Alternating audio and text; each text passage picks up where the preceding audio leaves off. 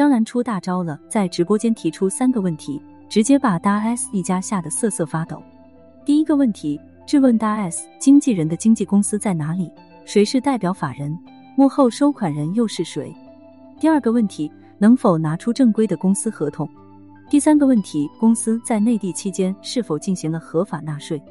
是的，张兰不再单单从大 S 一家的生活作风方面去攻击了，直接升级到他们可能犯错的法律问题，性质变得更加严重。不得不说，张兰要比儿子汪小菲强得多，直接打蛇打七寸，每次都能狠狠怼的大 S 一家不敢发声，不像儿子汪小菲总是雷声大雨点小。始终憋不出什么大招，事后还要给大 S 进行各种道歉认错，让网友们一次又一次感到无语。其实张兰这次爆料的程度会升级，主要还是大 S 的经纪人太过作死，直接让张兰解释国籍和偷税漏税问题。对此，张兰肯定要做出强力的反击，不然自身所存在的问题那就会被揪着不放，这终究不是小事。而作为吃瓜群众。虽然都知道张兰一家和大 S 一家背后肯定不简单，但是对于张兰的强力还击做法还是力挺的。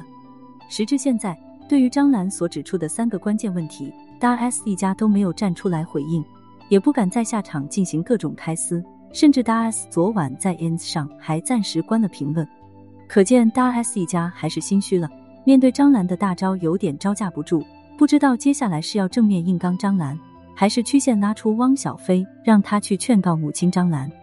谁知没过多久，大 S 突然登录某博，直接在一个力挺他的律师微博评论区表示：“明白、清醒、文明、教化，人人都该读。”这句充满内涵的话，翻译过来就是用体面的语言攻击张兰和汪小菲，嘲讽他们没有文化，自己已经牢牢占领了文明和教化的高地，随便你们怎么闹。而大 S 之所以会做出这样的反应，主要是他有着离婚协议的优势，不管自己拿钱怎么消费都好，反正汪小菲都是要负责买单的。养大 S，养大 S 一家，养光头。当然，历经商场的张兰也不是吃素的，看到大 S 如此内涵反击，他再次祭出了一个大招。大 S 可能犯了重婚罪。当然，如果大 S 没离婚就又跟别人结婚的话，不管是大陆还是台湾省，都是会构成重婚罪。处于五年以下有期徒刑。对于汪小菲和大 S 的离婚，张兰表示，当初两人是在北京登记结婚的，离婚的时候并没有到北京民政局办理离婚登记，而是在台湾法院的调解下签署离婚协议，所以他们现在在法律上还是夫妻关系。如今大 S 又跟韩国人具俊晔登记结婚，那很可能就犯了重婚罪。那么这种说法成立吗？按照大 S 和汪小菲所爆出的所作所为。两人只是签署了台湾调解离婚协议书的话，那在台湾算是离婚，但在大陆需要这份协议年内申请法院承认，才具有法律效力的。至于大 S 和汪小菲的离婚协议是二零二一年十一月二十二日签署的，到现在已经超过一年了。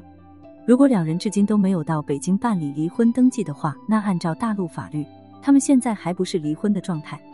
那么两家人后续到底又会如何开撕呢？有兴趣的朋友不妨坐等吃瓜。